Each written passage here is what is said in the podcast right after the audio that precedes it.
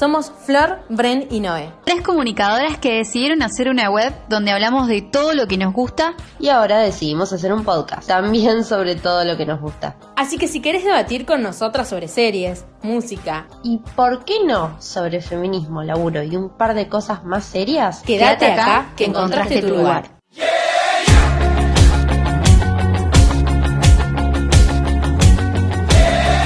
Bueno, bienvenidos a un nuevo podcast, a un EPP podcast, como lo, subtitulé yo, eh, el podcast La vida en pocas palabras. Somos las chicas de En pocas palabras, somos Bren y Noé. Eh, y estamos en el cuarto episodio de este podcast.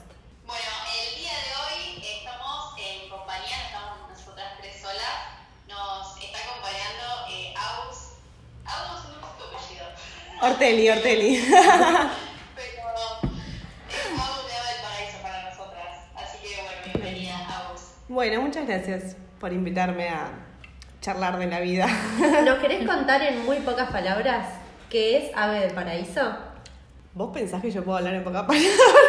Todo es posible. Todo es posible. Este, no, Ave del Paraíso es una marca de diseño independiente. Eh, claramente tiene una como una base ecológica y por eso estamos muy reunidas acá. Sí, tal cual. Tiene como una ética bastante marcada. Y nada, los invito a, más allá de consumir ser independiente, los invito a, tener nuevas costumbres, ¿sería? Hábitos. hábitos eh, para una mejor calidad de vida nuestra y del planeta. Bueno, y eso es un poquito el tema que hoy nos compete a todos, porque vamos a hablar un poco de vida sostenida o sostenible. sostenible. Sostenible, que en realidad es un concepto que estamos como apropiándonos también porque no, lo teníamos, para nosotros era como vida sustentable. Y Mar, de Átomos Tuyos, que la pueden seguir si quieren, eh, nos va a explicar un poco cuál es la diferencia entre estas dos palabras y por qué es importante empezar a entender qué es vida sostenible, además de hablar del cuidado del planeta, de ecología, entre otras cosas.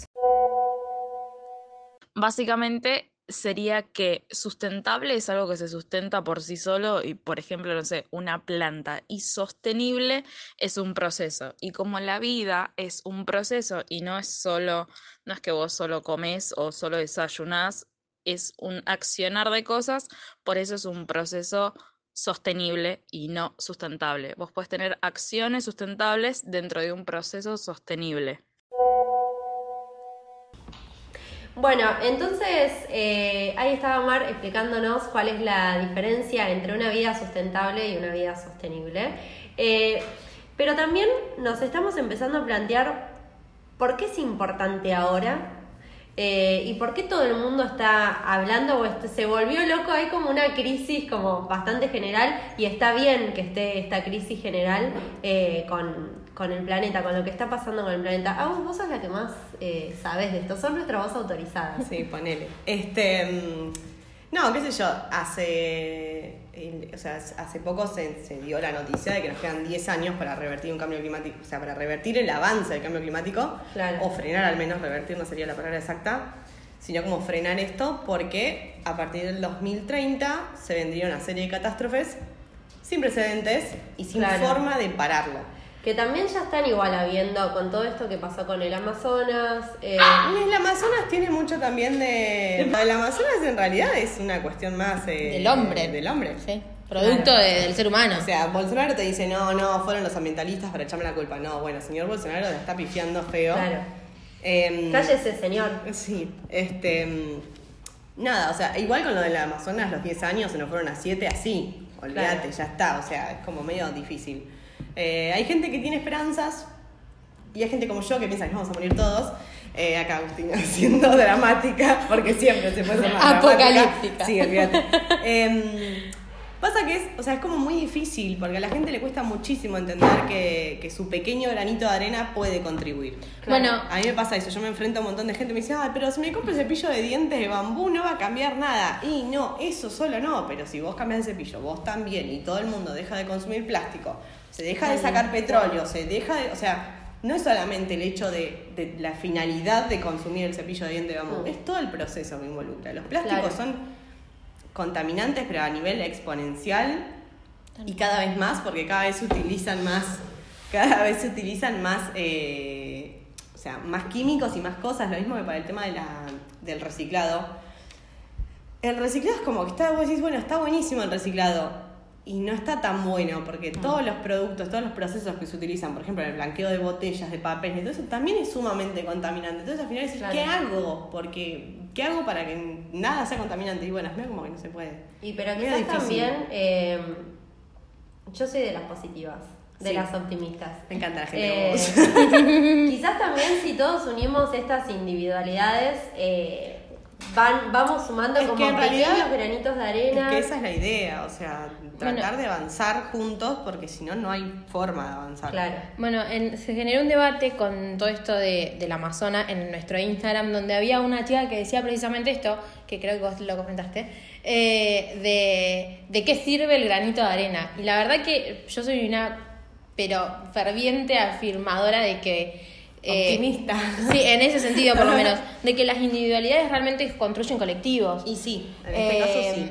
Va, en todos los casos, básicamente. Entonces es como que si te quedas en la, en la fácil o en la yo no voy a hacer nada, es como Es que es un poco eso, o sea, la gente se piensa que no puede hacer nada y, y bueno, y pasa eso. Siempre, cuando pasan estas cosas, siempre me acuerdo de, no sé si vieron alguna vez Good Place, en la serie cómica. No. Bueno, hay un capítulo en particular que ya es como ya en las últimas temporadas, que hay un ángel que es el que decide si te vas al lugar bueno o al lugar malo, entonces se va, viene a la tierra Mm. para ver eh, por qué no había gente que entraba al cielo, básicamente, era esa la cuestión. Y, mm, y el, el ángel este se viene a la tierra y tiene como una vivencia de, de- de ser humano y dice, yo al final quería hacer algo bueno, como ir a comprar un tomate, Claro. y era algo malísimo, o sea, ya estaba haciendo un montón de mal con comprar un tomate. ¿Por qué? Porque lo- los pesticidas, el trabajo esclavo, ¿eh? y te dice un montón de cosas que pasan para llegar el tomate a vos. Y al final es como uno dice, che, loco, yo quiero hacer algo bueno y termina haciendo algo porque obviamente es todo lo que está atrás. Que eso lamentablemente nosotros como consumidores, si bien no podemos influir directamente, el consumidor es el que, digamos, guía al Claro. productor. Entonces, si nosotros exigimos que haya eh, un cambio, el producto lo va a tener que hacer. De hecho, Colgate sacó un cepillo de dientes de bambú, sí. No sabía. que es algo asombroso porque, ¿qué pasa? Hay un montón de gente, yo tengo una amiga, por ejemplo, que siempre me dice, che, yo no, no puedo ir al supermercado, o sea, no puedo ir a una tienda de cosas naturales, entonces voy al supermercado y compro lo que hay. Claro. Entonces, eh, esa ¿Por qué falta no también. ir a una tienda no, porque ponele que hay gente que tiene, trabaja, hace 20 horas al día, o sea, hay un montón de cosas Claro. que uno Sí, eh, o Que no tiene uno, en el, uno uno. no tiene en el barrio, no tiene medio de, de transporte o lo que sea, y a veces es como que los exceden. Este, entonces pasa. Tal Eh, cual. y si esas cosas están más al alcance de la gente, la gente Claro. las va a empezar a consumir. Eh, también es uno de los debates dentro de lo que es todo el veganismo, eh, de la cuestión de por qué, en- eh, por- o sea, hay gente que está en contra de que en restaurantes haya alimentos veganos. Porque si son restaurantes que son, o sea, cadenas McDonald's, la cadena que más daño ha hecho en cuanto a, a, o sea, a- o sea, todo es basado en animales, queso, Claro, carne, sí. o sea, es terrible, feedlot, todo lo que hay atrás. No, y además también en los plásticos que utilizan, Es o todo, sea, o sea, por donde lo mires es un horror. Y hay gente que está en contra de que, por ejemplo, McDonald's o Burger King tengan, eh, tengan hamburguesas veganas. Porque son cadenas que están financiando todo un maltrato y toda una contaminación, todo terrible. Entonces, ¿por qué tienen que...? Y al mismo tiempo es como, a ver, si vos lo pones al alcance de la gente, yo ahí tengo como cosas encontradas, ¿no? Obviamente. Si vos pones eso al alcance de la gente, por ahí la gente lo empieza a elegir. tal cual. Claro. Eh, y eso es como re, o sea, es como que también Hellmann's en su momento sacó la, la mayonesa vegana que resultó, me parece que al final no era vegana. Eh, Ah.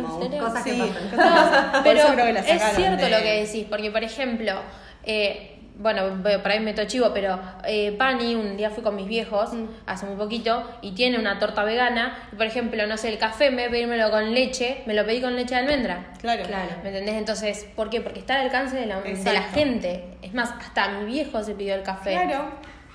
Bueno, también queremos contarles que estuvimos, si nos siguieron por nuestras redes, eh, en el Possible Impact Day. El Possible Impact Day, vamos de vuelta, Possible Impact Impact Day, es un ciclo de conferencias organizado por Possible con el auspicio institucional de las Naciones Unidas en Argentina. Eh, bueno, hubo muchísimas charlas, muchos líderes del impacto social y las figuras dentro de distintos sectores de la sociedad que compartieron como todas sus ideas con esto, como decía Agus, la idea de fomentar e impulsar una agenda para el 2030. Eh, bueno, y hubo muchas charlas muy copadas.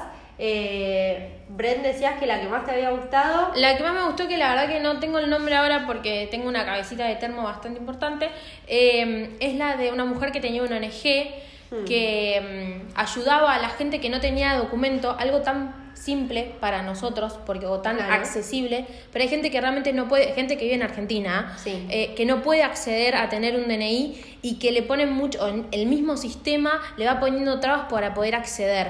La verdad que yo me quedé helada, o sea, no, no, como que no podía, es más, se me pone la piel de gallina, no podía como racionalizar esa situación que es algo tan elemental, o sea, te, te define, te da identidad.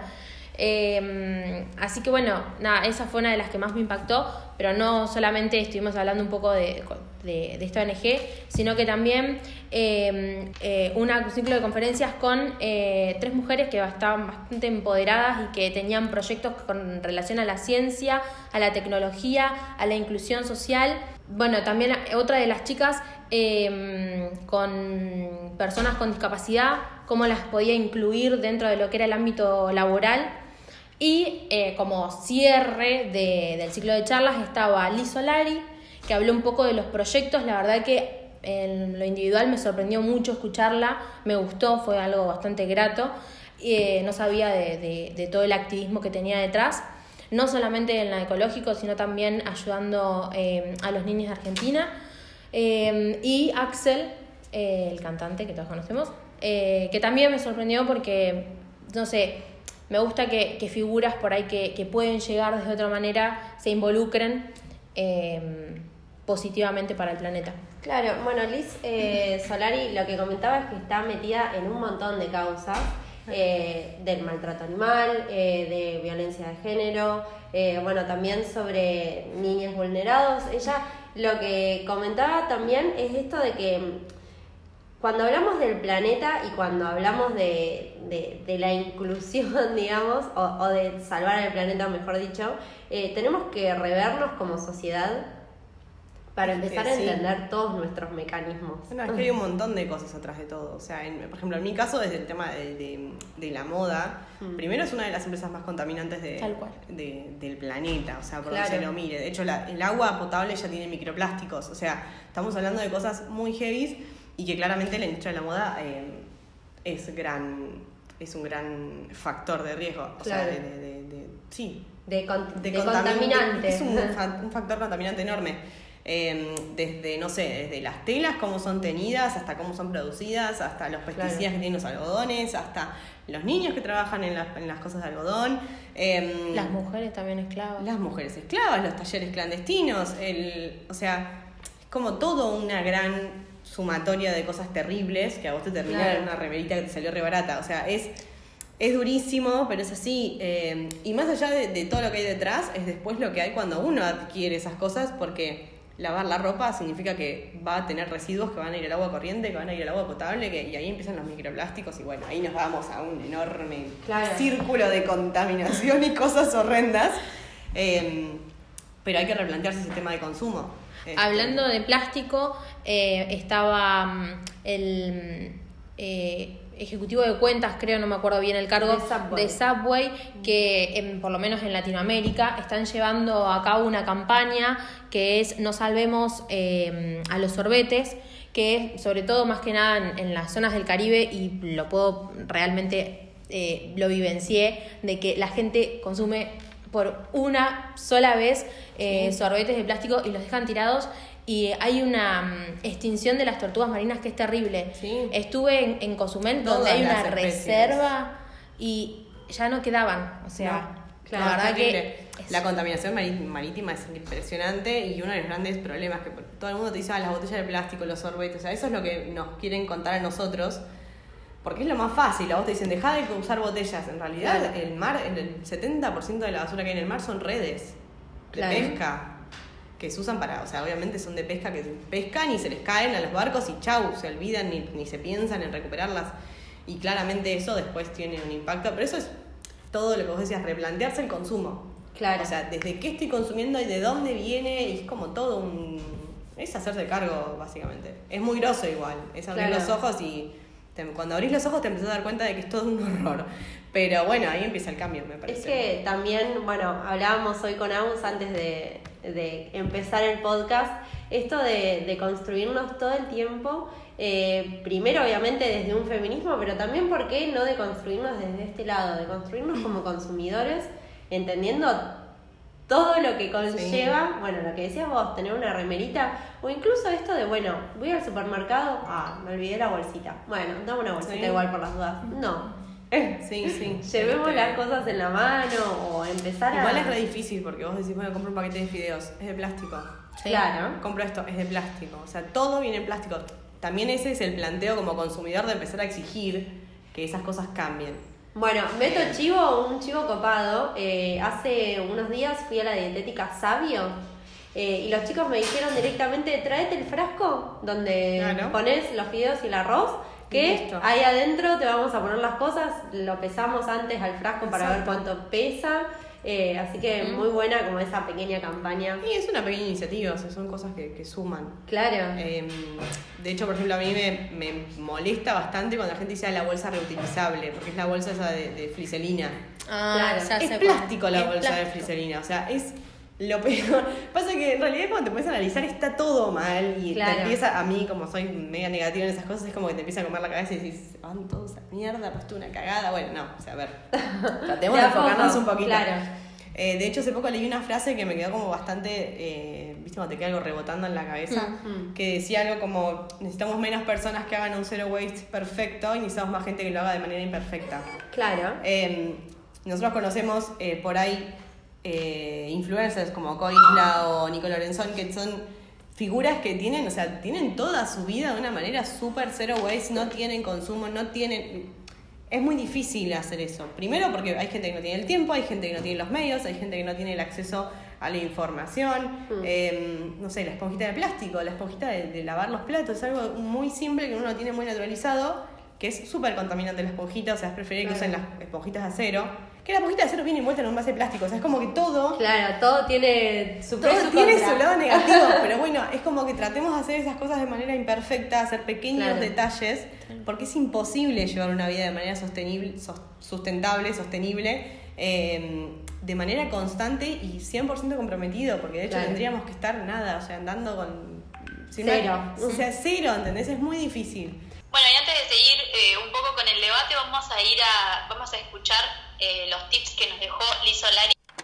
Hola, soy Liz Solari y para una vida más consciente em, sugiero que, que- que pe- que pensemos en cambiar nuestra dieta a una dieta basada en plantas, que pensemos y veamos realmente qué productos consumimos antes de comprarlos, que no provengan de la deforestación, de la contaminación de los océanos o de la contaminación del aire, eh, que reciclemos la tecnología, la ropa, eh, la basura em, y que meditemos porque realmente es una forma de conectar con, nuestro- con nuestra verdad, el amor que tenemos todos adentro nuestro y de esa forma podemos ser agentes de cambio en la sociedad. Bueno, y ahí pasaba eh, la entrevista a Liz Solari, que nos dejaban esos tips. Recuerden que lo pueden volver a ver en nuestro Instagram, ah, es una entrevista más extensa.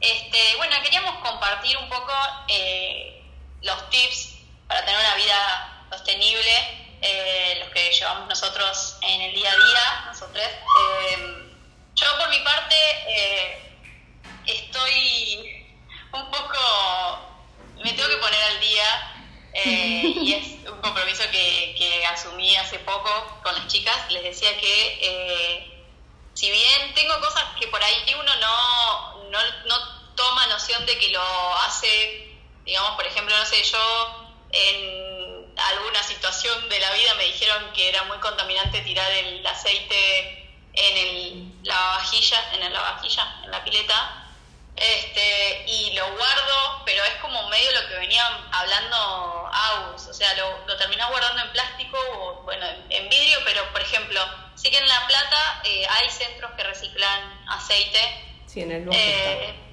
pero acá, por ejemplo, no, o sea, Claro. acá en Santa Rosa, La Pampa, no hay. Eh, de hecho, nada, con mi suegro hemos estado averiguando a ver si podemos traer algunas opciones ecológicas eh, que mismo la, la universidad de allá de La Plata, algunas universidades eh, tienen. Eh, no hay mucho interés, sí, o sea, no hay muy, mucho interés, pero, por ejemplo, eh, fue una de las primeras provincias que directamente eh, eliminó lo- el tema de las bolsas. Eso es tremendo, eso es muy, una muy buena iniciativa. Claro, que en parte yo lo que, lo que me, a lo que me lleva el debate este siempre es en pensar, o sea, en parte el Estado tiene un montón que ver, o sea, nosotros tenemos eh, que tenemos que tener la iniciativa y, y estar dispuestos a asumir el compromiso de, de, de- de salvar el planeta porque se está viniendo todo abajo, pero mm, ahí vamos de vuelta. Pero creo que el Estado tendría que no, No, sé, de alguna manera intervenir. Eh, No sé si han visto el último video de Paulina Cocina que también habló de esto, del de eh, reducir el consumo de carnes, eh, de la importancia de eso, de y, y lo- ella decía lo mismo, o sea, cómo, cómo el Estado de un momento para el otro dijo, bueno, no se usan más bolsas y, o sea, aunque sea que, que vos digas es una pelotudez, pero sabes que no lo tenés que, no- que no te van a dar bolsa de nylon y eh, sí, de, de plástico y que vos tenés que o llevar tu caja o yo por lo general ando con caja siempre porque me olvido o ando con la mochila y me lo meto en la mochila. Eh, pero mm, en ese sentido me parece que el, el Estado tiene bastante responsabilidad que no están asumiendo a nivel eh, ya sea provincial, nacional Claro. y a nivel mundial. Me parece Bueno, que de están haciendo hecho, la vista gorda en eh, ese sentido. Te interrumpo un cachito bueno, para... después, eh, nada, o sea, también mismo nosotros, Sí, no sé si les pasaba a ustedes, que, mm, que cuando éramos chiquitos ya, no sé, en casa te decían el tema del agua, eh, entonces como que me queda eso de, de cerrar, aunque, Claro. aunque tendría que, siento que tendría que ahorrarlo más todavía, pero eh, nada, con el tema del agua eh, se nota, bueno, más acá en esta provincia que está seca, básicamente, no tenemos eh, muchos recursos. Eh, Sí, que nos quedamos sin agua eso, directamente en- ¿Cómo? que directamente nos quedamos sin agua 10 de enero, Bueno, acá una también ciudad pasa. entera eh, Acá sin también agua pasa y es estamos tremendo. re cerca. O sea, tenemos todo y, y no. Claro, Este, eh, no pasa sabemos que- aprovechar los No, recursos. lo que, lo que te iba a decir del tema de la carne, en, no sé si es, es en Europa, no sé exactamente bien en dónde, creo que son los Países Bajos, que mm, la carne tiene un impuesto enorme. O sea, ya vos, o sea, a- acá es por, bueno, Macrisis, pero eh, que la gente termina bajando el consumo de carne Claro. porque sale muy caro. Pero también el Estado tiene como que hacer esas restricciones para que, bueno, vos Sí, querés, para- vos querés acceder a esto que es terrible y es súper contaminante, bueno, paga un montón. ¿Qué sé yo? Es Claro, como un... Para las empresas, ni hablar, es como que las empresas también tienen que, de alguna manera, multar a una Sí. empresa, bueno, o sea, Monsanto nos viene Sí. cagando la vida desde hace cuánto y, y nadie hace nada, o sea, Claro. es. Sí, sí, tal cual. Mm. Bueno, acá el campo, o sea, también el campo eh, eh, tiene también, no sé, con eh, insecticidas, eh, por ejemplo, acá en La Pampa, que es bastante... eh, Agrícola. hay mucho campo. Eh, recuerdo que el verano pasado, en el pueblo donde vive mi abuela, este, estaban todos un poco consternados porque había pasado una avioneta que fumigaba en, el cam- en los campos, había pasado por el medio del pueblo Claro. había casas que habían eh, quedado, o sea, la, la- la vegetación, ya sea las plantas que tenían, eh, quemadas, o sea, tremendo el veneno que, que, que está a- al lado tuyo, ¿entendés? es como veneno, ¿por qué? Porque todavía está, es legal eso. Claro, Sí, no, y bien, aparte lo que, el mal que le hace a la gente Claro, no, también. y en ese, en ese caso fue súper directo y como que fue súper visible. Pero la realidad es que Sí. todos lo tenemos, todos lo vemos, todos lo ingerimos y no nos damos cuenta. O sea, eh, los fertilizantes, los insecticidas, todas esas cosas son el matayuyo, todas esas cosas son terribles. Claro. Este, y ni hablar de lo que es semilla modificada genéticamente, que se banca, o sea, no es normal que una frutilla se banque una helada, ¿entendés? Y, y pasa, y bueno, Sí, es como que es durísimo. Es muy difícil también como llevar eso a la, a la cote- cotidianidad. Claro. Cotidianidad. Eh, porque se vivís en un departamento, no puedes tener una plantación de lechuga y tomate, o sea, es obvio. Ah. Pero bueno, es como que hay. Ahora, el otro día me cayó, un mer- me cayó una. Está, Sí. bueno, está seguramente que también. Este, acá está la Feria Sana, que se hace todos los sábados a la mañana en un, en un parque de acá. eh, y son todos em, como productores eh, Orgánicos. ¿Cómo se diría? No son, eh, sí, autogestivos, o sea, son Claro. Eh, gente que tiene plantitas en la casa y que la va a vender en esa, en esa feria Claro. o que hace comida orgánica y la vende ahí. Y entonces vos, de paso, eh, nada, le compras a alguien local, eh, Claro. ayudas a alguien y de paso eh, esa persona te ayuda a consumir algo eh, Sano. más orgánico. ¿Agus qué hace en su cotidianeidad? Eh, la compostera es como lo número uno. O sea, es algo que todo el mundo lo puede hacer. Si bien, si vos. A ver, si vivís en un departamento tenés un balcón, lo podés hacer. Hay composteras Sí. que se compran y las podés armar. Es muy difícil todo el, el desarrollo, obviamente, después de eso. Em, pero bueno, hay cosas que están bastante piolas. Em, hay unas marcas de, de bolsas que son compostables. Ajá. Son eh, bioplásticos. eh, hay un montón de marcas. La más conocida es la Mamaland, que es una de las más piolas, que están. Encima las ven, o sea, no venden la bolsa, te venden los productos en las bolsas de Mamaland en un. Es como un. Ay, como una verdulería orgánica que hay por ahí por el centro. que bien. me Después saltó la que publicidad. todos los, Sí, todas los las users. Olvídate. Así Este, no me acuerdo porque me salió una publicidad, ¿viste esas publicidades de Instagram que te salen Claro. porque nos están espiando? Bueno, Em, sabían que yo iba a querer consumir eso. este, em, y nada, y, y estuvo, está bueno, o sea, es una bolsa compostable y biodegradable que está hecha de en base a, no sé qué cosa, pero son plantas. O sea, Claro. como que no es plástico, es bioplástico. Y es muy piola. Em, entonces, eso te sirve como para hacer una. O sea, vos decís, bueno, no tengo compostera yo, pero te conozco a alguien que tiene un parque. Bueno, llevas la bolsita bio- biocompostable, Claro. la llevas, o sea, llevas, no sé, cáscara de huevo, todo lo que se pudra, básicamente, lo metes en esa bolsa y lo llevas y lo dejas en el fondo de la casa de tu amigue y chau, ¿entendés? Claro. Desaparece. Em, esa es una forma de, de- Bueno, en mi casa lo hacemos con un tanque viejo de, de fibra de cemento Bueno, que ya tiene sé los. cuándo guardar. Llévenlas a mi casa, chicas. Listo. Eh, eh, de hecho, bueno, cuando termine mi casa voy a hacer la, vamos a tener la huerta orgánica. Mm. Este, ahora no porque no tengo tiempo, pero, pero bueno, cuando tenga mi casa sí. Este, y que es una pavada, en realidad todo el mundo puede tener una huerta orgánica. Otro podcast va a ser. eh, sacamos mucho podcast. Hagan usted, haga su caso usted mismo. Ah, su casa usted misma para Agustina. Em, no, pero el tema de, del- de, de- de tener la auto mínima, o sea, es una mínima producción que tenés Claro. que tener. O sea, vos plantás 3, 4 plantas de lechuga cada 15 días, sabés que vas a tener lechuga por el resto de tu vida. Claro. Pues es una pavada, pero. Y encima esa- así que. claro, exacto. Es como que está- te sale, o sea, por, por donde Es sea. redondo, chicos. Autogestionen todo. Olvídate. em, o ir a los. eh, a los. Ay, no me salen los campos. A los productores locales. Claro, Vas a la huerta, a la quinta, y te venden un cajón de lechuga por ahí por 20 p, ¿entendés? Y, Claro.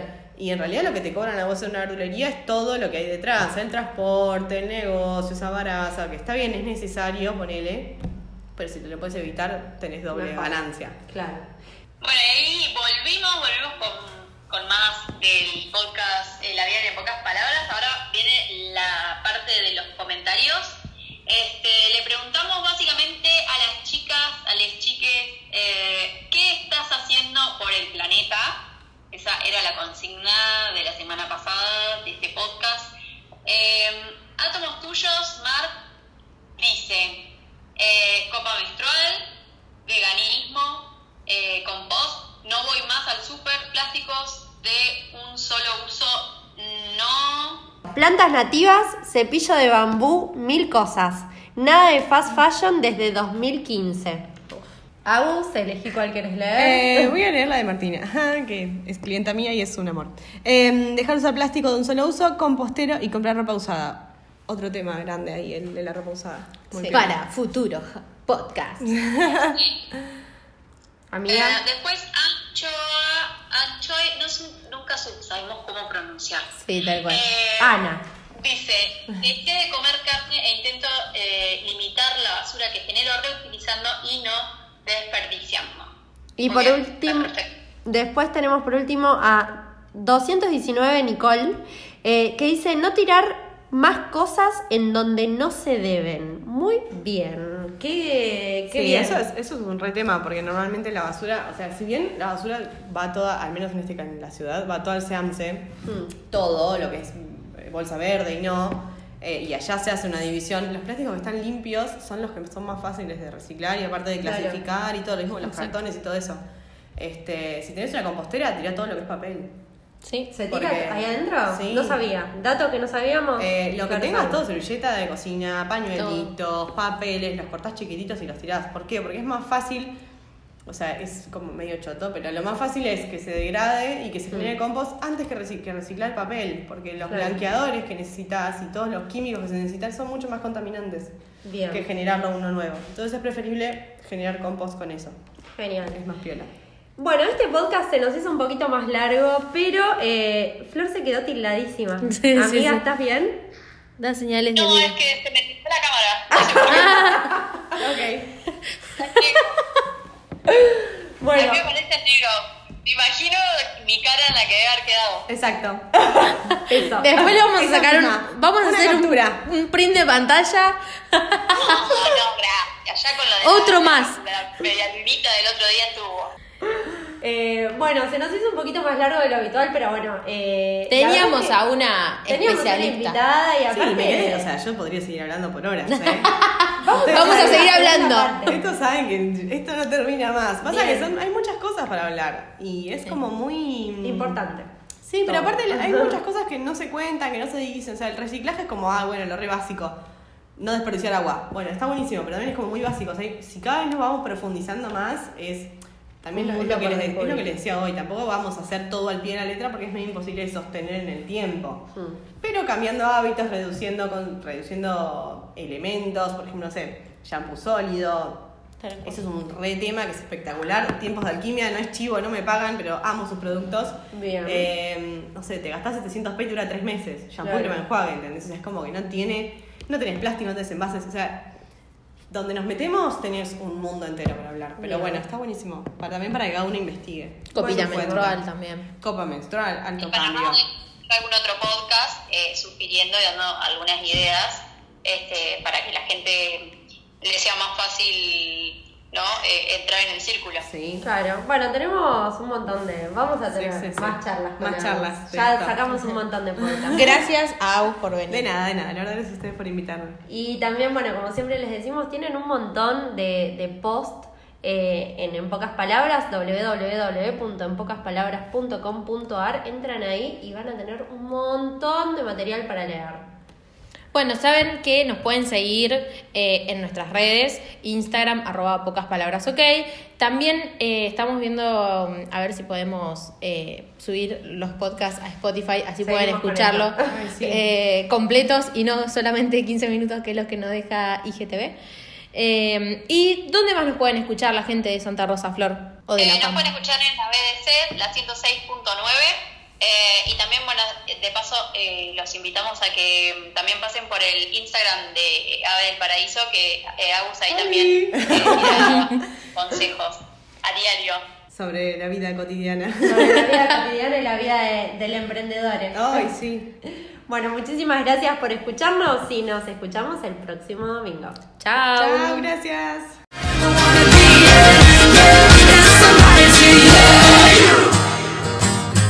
Yeah!